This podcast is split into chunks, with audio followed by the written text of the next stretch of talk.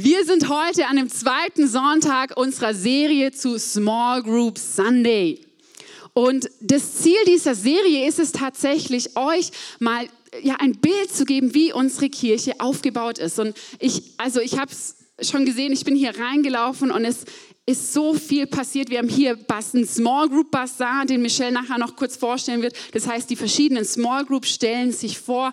Wir haben aber auch für die Kids vorne einen äh, Kids-Bereich und das war, begeistert mich total. Wir haben sogar ein Kids-Check-In. Das kenne ich eigentlich, kannte ich das immer nur von großen Konferenzen. Und ich weiß noch, wie ich vor drei Jahren unseren Sohn das erste Mal auf der ICF-Konferenz abgegeben habe. Und dann hat er auch eine Nummer gekriegt, die war, glaube ich, sogar dreistellig, wo ich dachte, das sind aber ganz schön viele Kinder hier. Und mit dieser Nummer, die habe ich so, musste ich gut aufheben. Ne? Ich musste ja mein Kind wieder zurückbekommen. Und stellt euch vor, ich wäre nach diesem Conference-Tag da zu diesem Kids-Check-In wieder gegangen und hätte gesagt, ja, ich hätte gern bitte die 415 zurück. Und nachher gucken sie so und sagen, hm, 415, 415, ah, ist leider nicht mehr da. Aber wissen Sie was? Wir haben die 416 noch. Ha? Wie wäre es denn damit? Wie, wie, was denkt ihr, wie es mir da als Mutter gegangen wäre? Ah ja, so 10% Verlust ist halt drin. Oder einfach, ne? Ja, dein Kind haben wir jetzt nicht, aber dafür ein anderes gleich alt sogar. Oder weißt du was, es kann sogar schon laufen. Ist ein bisschen älter als deins. Spürt ihr, wie es deiner Mutter gegangen wäre? Ich wäre, also ich bin schon ein friedliebender Mensch. Aber ich glaube, in dem Moment, ich weiß nicht, wie es mir gegangen wäre. Aber wisst ihr was? Ganz oft sind wir in der Kirche genauso. Ganz oft schauen wir nur, dass die Zahl stimmt, dass, dass die Anzahl der Kinder da ist. Aber es kann sein, dass eine Person gegangen ist und dafür ersetzt wurde durch eine andere. Und uns als Kirche ist es vielleicht egal. Aber überlegt mal, was das für ein Schmerz von Gott ist, der sagt, hey, mein Kind, ich will doch mein Kind hier. Ich will mein Kind an diesem Ort und nicht irgendeine Zahl. Und das ist die Vision und Wunsch, die wir von Kirche haben. Leute, wir wollen keine Zahlen hier im ICF Startup Friedrichshafen. Wir wollen keine Menge. Wir wollen Namen. Wir wollen dich kennen. Und wir wollen merken, wenn dein Platz plötzlich leer ist. Weil der Wunsch ist, dass du nicht nur irgendeine Nummer bist, die beliebig von 415 zu 416 ausgetauscht werden kann, sondern nein, der Wunsch ist es, dass wir einen Schmerz haben, weil wir merken, hey, du bist doch Teil der Familie. Und das ist der Grund, warum wir aktuell gerade Small Group Sundays machen. Um genau dieses Herz zu teilen. Hey, es geht nicht darum, eine große Kirche zu bauen. Überhaupt nicht. Hey, unser Wunsch ist es, dich zu bauen. Nicht die Massen zu sehen, sondern den Menschen zu sehen. Und dann macht es extrem was aus, ob du da bist oder nicht da bist. Und das ist auch aktuell, um einfach auch ganz ehrlich zu sein, gerade den Schmerz, den wir durch die Corona-Zeit haben. Wir als ICF sind jetzt nicht geschrumpft, im Gegenteil, wir sind eher gewachsen, aber gleichzeitig, wenn man die Menschen davor nicht kannte, wird man es nicht merken, aber ich merke auch, dass Leute nicht mehr kommen, gewisse Leute. Und es ist ein Schmerz, weil hinter diesen, diesen Zahlen stecken Personen, stecken Geschichten. Und unser Herzensanliegen ist, dass wir eine Kirche sind, die den Einzelnen sieht. Und Simon hat äh, letzte Woche dieses Bild gebracht, wo wir sagen, hey, wir wollen klar, wir wollen einerseits groß werden. Und wisst ihr was? Jedes gesunde jedes gesunde Ding wächst. Jede gesunde Kirche wächst automatisch. Das heißt, wenn du sagst, ich möchte aber meine kleine Kuschelkirche bleiben, dann muss ich dich auf der anderen Seite auch enttäuschen. Weil ich glaube, wenn wir als Kirche gesund laufen, wird es automatisch Menschen anziehen, weil die wir haben was, was die Welt braucht. Und wenn wir gesund laufen, werden sie es finden hier. Das heißt, einerseits werden wir groß und das ist unsere Vision und Wunsch, groß zu werden. Aber je größer wir werden, umso mehr ist es unser Herzensanliegen, im Kleinen stark zu sein. Wir hatten letzte Woche das Bild von der Zelle. Wir haben als Kirche nicht nur Small Groups, nein, wir sind Small Groups. Die Kirche besteht aus dem Einzelnen, aus Small Groups, aus dieser kleinen Zelle. Und deswegen reden wir jetzt heute an diesem Sonntag darüber. Und letzten Sonntag, ihr habt schon gehört, war, dieses, war dieser Wunsch einfach, hey, such eine Small Group. Und in der Vorbereitung zu heute habe ich so überlegt, ja, was bringe ich euch, euch Häfler mit? Und wisst ihr was? Ich habe echt gedacht, wie wenn, so dieses Gefühl gehabt, wie wenn Gott sagt, hey, nee, ich möchte mit euch noch mal einen Schritt weitergehen. Ich möchte nicht nur, dass diese Kirche hier halt jeder seine Small Group hat und eine tolle Gemeinschaft hat, sondern wir, es ist wie wenn Gott sagt, nein, ich möchte euch in eine Reife führen. Ich möchte euch in eine Reife führen, dass ihr mündig werdet. Und das ist tatsächlich was, ich weiß nicht, ob du heute das erste Mal da bist, aber die letzten zwei Monate oder länger, länger, länger, waren wir in dieser Predigtserie Romanced Warrior. Das ist eine Predigtserie, die wir hauptsächlich auf das hohe Lied in der Bibel aufgebaut haben. Und wie gesagt, wenn du neu bist, fragst du dich vielleicht, wie kann man drei Monate über das hohe Lied predigen, wo es um einen Mann und eine Frau geht und eine Liebesgeschichte? Aber am Ende ist das die Geschichte von einem Bräutigam Jesus, der sagt, hey, ich umwerbe meine Frau, ich umwerbe meine Kirche, damit sie an mein Herz kommt. Und dann haben wir verschiedene Stationen gehabt, wo die Braut getestet wird, wo der Bräutigam plötzlich weg ist.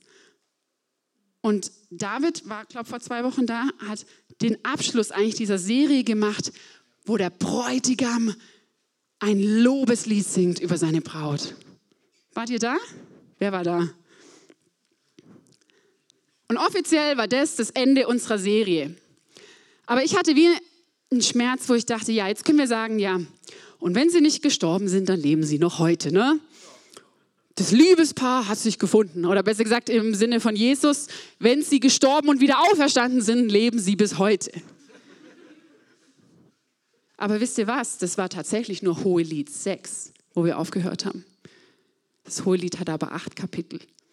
Und deswegen nehme ich mir raus, und ich hoffe, ihr vergebt mir, dass ich da nochmal noch mal kurz in einen Vers reingehe. Weil das Hohelied endet nicht in dieser leidenschaftlichen Umarmung zwischen Braut und Bräutigam, zwischen diesem intimen Moment zwischen Gott und dir und Gott und seiner Kirche, sondern wir lesen in Hohelied 6, Vers 11 bis 12. Nachdem der Bräutigam, also Jesus, dieses Lobeslied gesungen hat über seine Braut, wo er gesagt hat, hey, so schön bist du, wie kraftvoll bist du. Also wirklich, und ich ermutige dich, das immer wieder auch zu lesen mit der Interpretation, die wir auch da gekriegt haben. Die Antwort der Frau, also der Braut, ist es, sie sagt, ich ging hinunter in den Nussbaumhain, um das frische Grün des Tales zu sehen. Ich wollte nachsehen, ob die Weinstöcke schon treiben und die Granatapfelbäume blühen. Doch ohne dass ich es merkte, trieb mich mein Verlangen zu den Wagen Abinadabs. Voll logisch, was hier gemeint ist, ne? Voll. Also wie ihr wisst, auch wenn wir die Bibel in vielem wörtlich nehmen können, ist das Hohelied zeichnet sich aus durch eine ähm, kunstvolle, ähm, bildhafte Sprache. Und was hier in anderen Worten steht, ist, nachdem die Frau dieses, dieses Loblied bekommen hat, was macht sie? Sie geht hinunter in den Garten und zwar den Garten des Bräutigams. Und wie gesagt, ich versuche gerade eure Erinnerungsvermögen ein bisschen wieder hochzuholen. Wir hatten im Hohelied zweimal ganz am Anfang die Stelle, wo die Braut ihren eigenen Garten anbaut und versucht, so selber was zu schaffen. Und irgendwann kommt der Wendepunkt, wo sie sagt, nein, ich möchte nicht mehr meinen Garten bauen, ich baue den Garten meines Bräutigams. Das heißt, ich möchte nicht mehr mein Reich bauen. Ich möchte nicht mehr mein Leben verwirklichen. Ich möchte nicht nur meine Träume erfüllen, sondern nein, ich möchte jetzt das Reich Gottes bauen. Nicht mehr mein Wille geschehe, sondern sein Wille geschehe. die Braut geht hier in diesen Nussbaum hain und schaut, ob dort die Blüten schon hochkommen. Das heißt, als Antwort, was die Braut auf diesen Lobgesang des Bräutigams macht, ist, sie geht in den Garten des Bräutigams und schaut, ob da neue Dinge heranwachsen. Mit anderen Worten, sie schaut und pflegt den Garten, dass neue, eine neue Generation heranwachsen kann und reifen kann und Frucht bringen kann. Die Antwort der Braut auf die Liebe Gottes ist zu sagen, ich gehe hin und diene dem Nächsten, dass da wieder was wachsen kann. Die Antwort der Braut ist es, sich nicht in dieser Liebe auszuruhen, sondern dorthin zu gehen. Und dann Vers 12, doch ohne dass ich es merkte, trieb mich mein Verlangen zu den Wagen Avinadabs. Diese Wagen Aminavas ist tatsächlich ein Bild für dieses und das können wir alles. Wir haben die Serie sehr auch von, ähm, eine Serie von Mike Bickel aufgebaut, das heißt, recherchiere auch ruhig selber nach. Aber das steht viel für das, für die Menschen und eigentlich die Menschen, die in diesem Reich damals gelebt haben. Und was es hier heißt, ist, ohne dass die Braut es merkt, ist ihr Herz plötzlich bewegt für die Menschen in diesem Reich, in dem Reich des Königs. Mit anderen Worten, ohne dass sie es merkt, ist plötzlich eine Liebe entstanden für die Kirche Gottes ist plötzlich eine Liebe entstanden für die Menschen in dieser Kirche. Und Leute, ich meine hier jetzt nicht nur ICF-Kirche. Ne? Ist immer so schön, in so eigenen Tellerrand zu bleiben. Aber nein, durch die Liebe des Bräutigams bewegt sich das Herz, ohne dass sie es merkt, zu einer Liebe für die Kirche, für den Leib Christi. Und das ist dieser Punkt, der mir am Ende noch so wichtig war beim Hohelied. Als reife Christen hören wir nicht darin auf, zu sagen, hey, ich, me and my Jesus, ich und mein Jesus, diese intime Beziehung.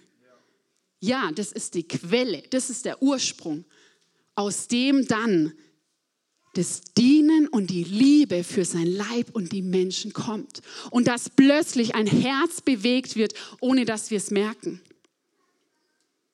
Ich weiß nicht, ob euch das auch schon mal ging, aber dass manchmal ein Herz bewegt wird über eine Sache, ohne dass ihr es merkt, wo ihr plötzlich merkt, boah, da habt ihr einen Schmerz für etwas.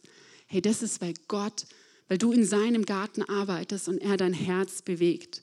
Das heißt, das ist tatsächlich mein erster Punkt der Predigt, dieses wie die Braut dient aus Intimität.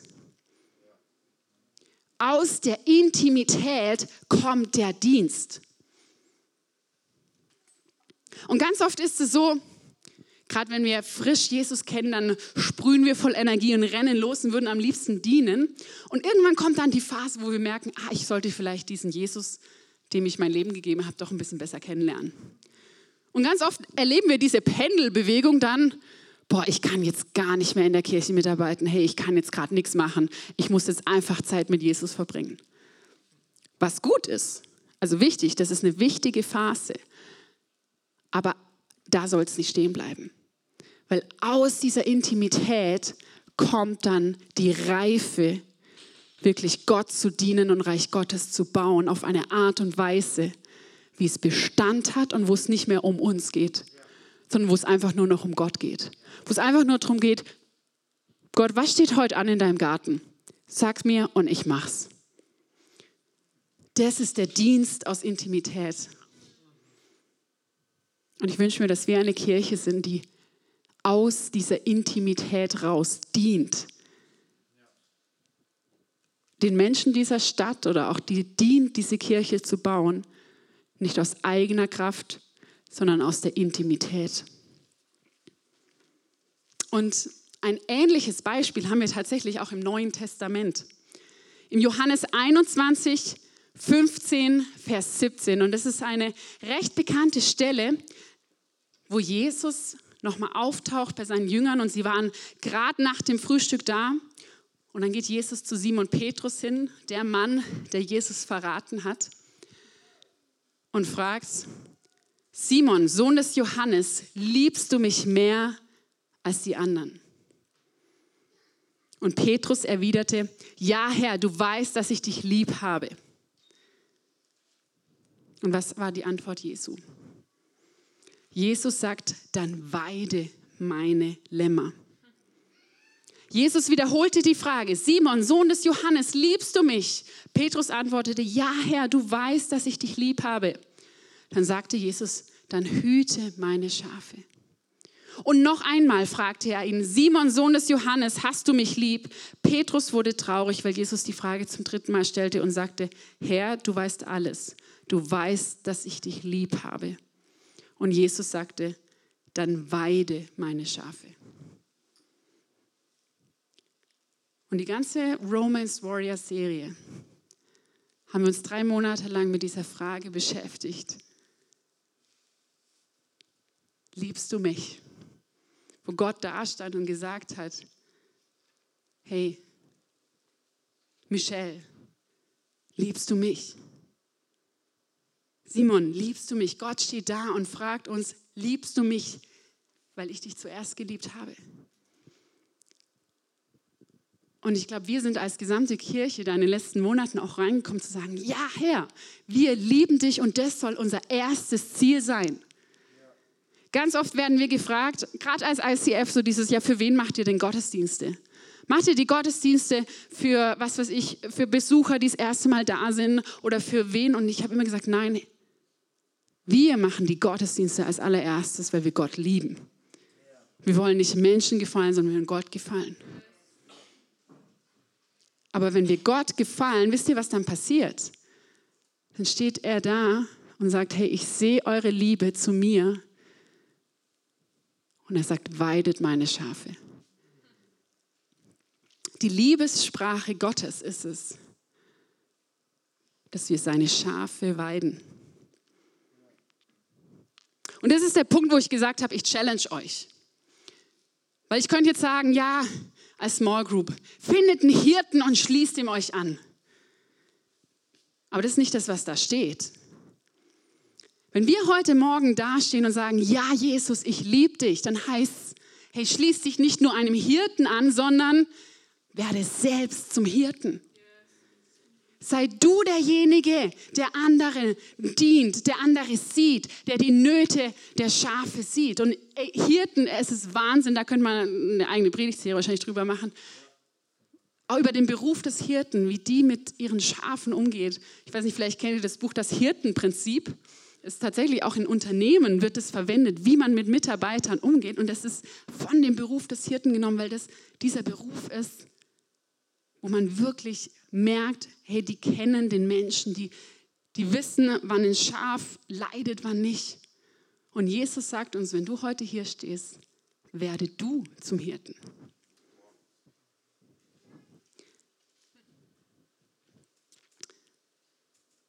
Und eine Sache, und ich denke, die hat uns bestimmt alle jetzt die letzten zwei Wochen beschäftigt, ja, noch nicht mal zwei, anderthalb, ist der Krieg in der Ukraine. Und ich kriege immer auch selber als Zweifachmutter einen Schmerz, wenn ich da auch die Kinder sehe, die Flüchtlingskinder, die ihre Papas dort lassen müssen, damit sie kämpfen. Und ich merke, das sind, da ist eine Not da, da fehlt da fehlt wie dieser Vater in diesen Bildern von diesen Flüchtlingskindern. Und in Matthäus 9, 35, Vers 36 sehen wir tatsächlich auch, wie ein Bild oder so ein Bild Jesus bewegt. Und zwar heißt dort, Jesus zog durch alle Städte und Dörfer jener Gegend er lehrte in den Synagogen, verkündete die Botschaft vom Reich Gottes, heilte alle Kranken und Leidenden. Und als er die Scharen von Menschen sah, ergriff ihn ein tiefes Mitgefühl, denn sie waren erschöpft und hilflos wie Schafe, die keinen Hirten haben. Boah, der Schmerz unseres Gottes unseres allmächtigen Gottes ist es, dass er die Menschen sieht und die haben keinen Hirten. Und wir wissen, Jesus ist der ultimative Hirte. Er ist der Hirte. Aber gleichzeitig ruft er uns auch Hirten zu sein in dieser Welt, ganz praktisch auf eine Art und Weise, dass die Menschen das erleben.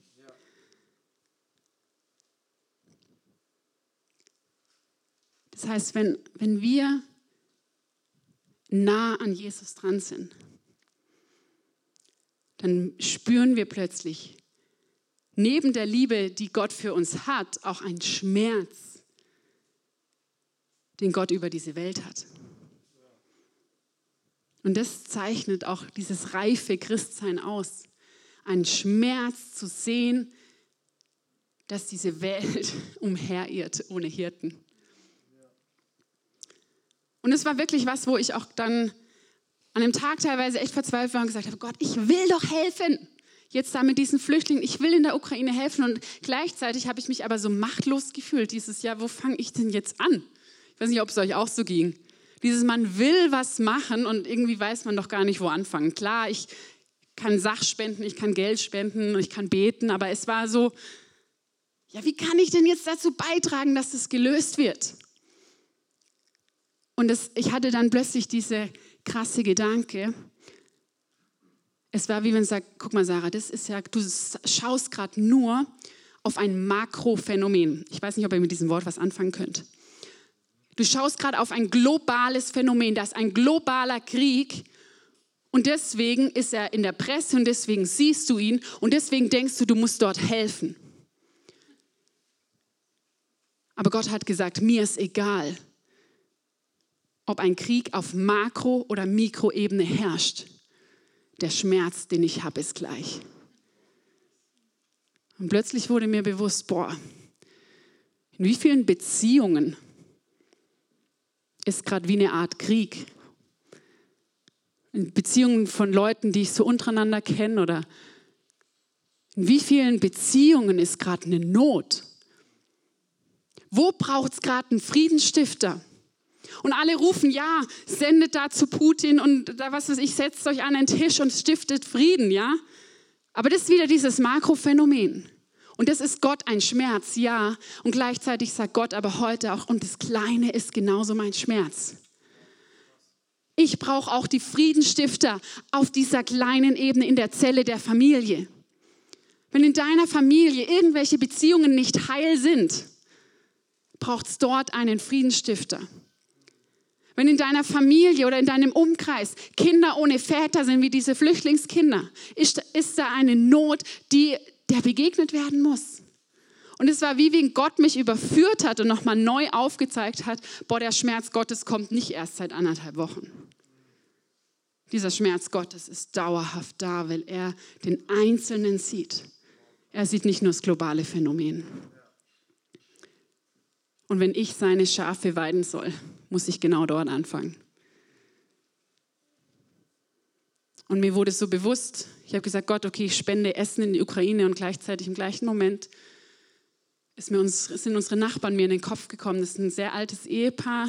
Er ist dement, sie können eigentlich kaum noch laufen, kaum noch Auto fahren. Und dieser Gedanke, ja Sarah, warum, warum gibst du denen, gehst nicht mal für die einkaufen und schenkst das Essen?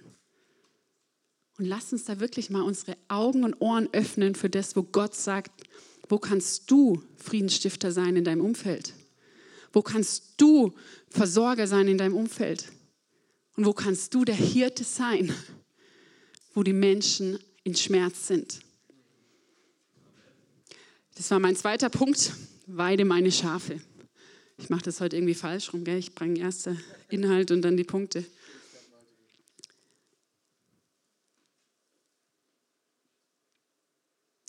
Und tatsächlich ist das was, was mir so ein Anliegen ist, ich habe hier, hm, unser Drucker hat versagt, deswegen habt ihr hier meine Bastelkünste.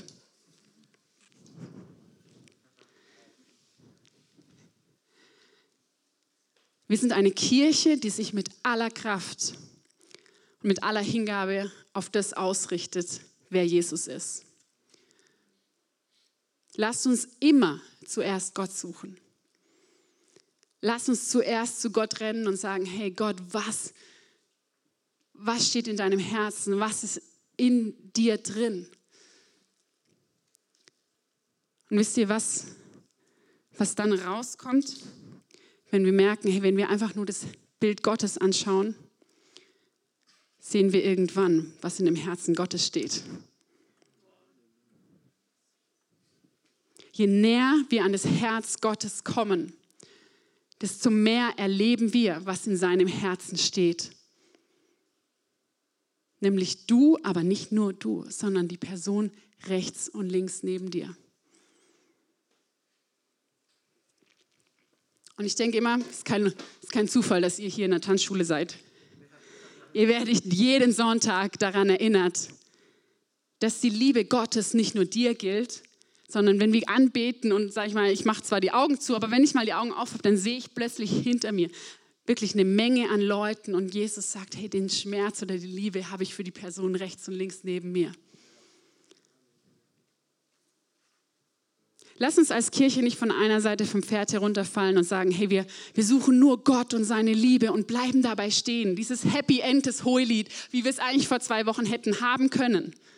So nein, das Hohelied endet dort nicht. Das Hohelied geht dorthin, dass wir in dieser Liebe und aus dieser Liebe die Liebe für den Nächsten bekommen und dienen können und befähigt werden zu dienen. Und gleichzeitig, ich weiß nicht, ich war gestern bei einer Geburtstagsfeier mit zwei Freundinnen und wir sind so durch den Schwarzwald gefahren und ich habe gesagt, oh Leute, zu der Strecke kenne ich, kenn ich eine Abkürzung. Kennt ihr die Leute, die für alles eine Abkürzung haben? Ich weiß es nicht, ob ich sagen soll, traut denen nicht. Also, bei mir tatsächlich gestern war es nicht die schlauste Idee, sagen wir mal so. Wir haben tatsächlich länger gebraucht. Aber wisst ihr, was sie ganz oft machen? Ganz oft wollen wir dem Nächsten dienen und schauen uns nur um und sehen den Nächsten und versuchen aus eigener Kraft dieser Person zu dienen, mit dem Wissen, das wir haben, mit der Liebe, die wir haben. Und am Ende versuchen wir eine Abkürzung zu nehmen.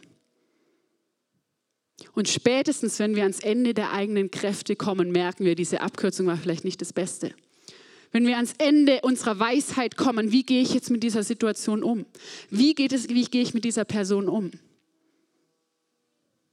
der eigentliche Weg ist, dem Nächsten zu dienen. Ist dieses ins Herz Gottes zu schauen und dann quasi erst in den Spiegel zu schauen.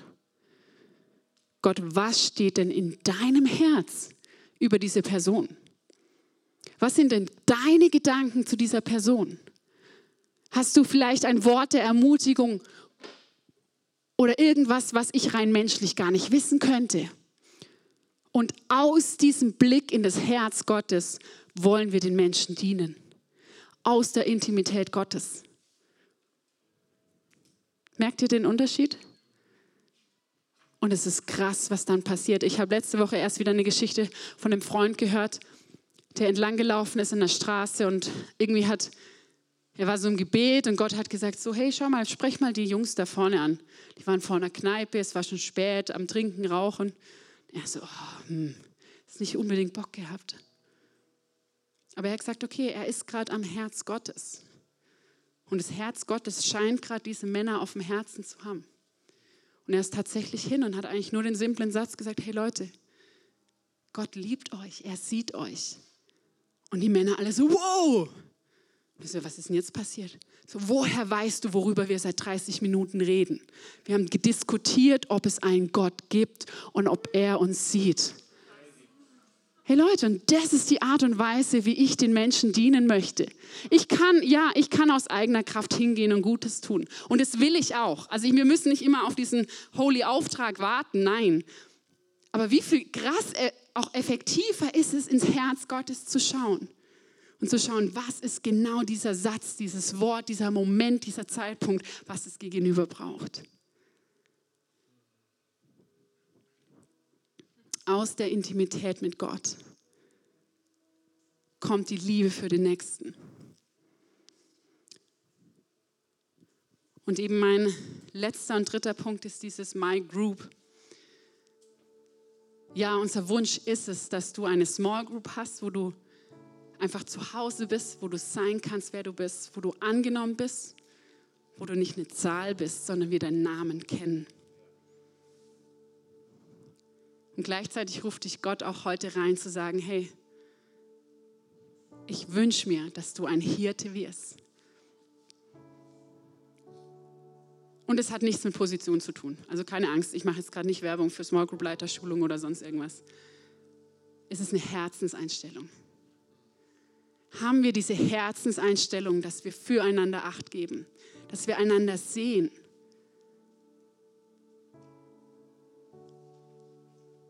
Und ich möchte dich herausfordern, dass du wie im Herzen eine, wirklich auch Leute eng nimmst und sagst, hey, das sind die Leute, in die möchte ich einfach rein investieren.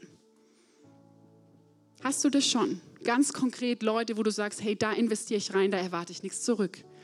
Nee, ich möchte die Person einfach nur überschütten mit Liebe, Gutes tun, wenn sie vielleicht Jesus schon kennt, einfach im Glauben weiter ranführen.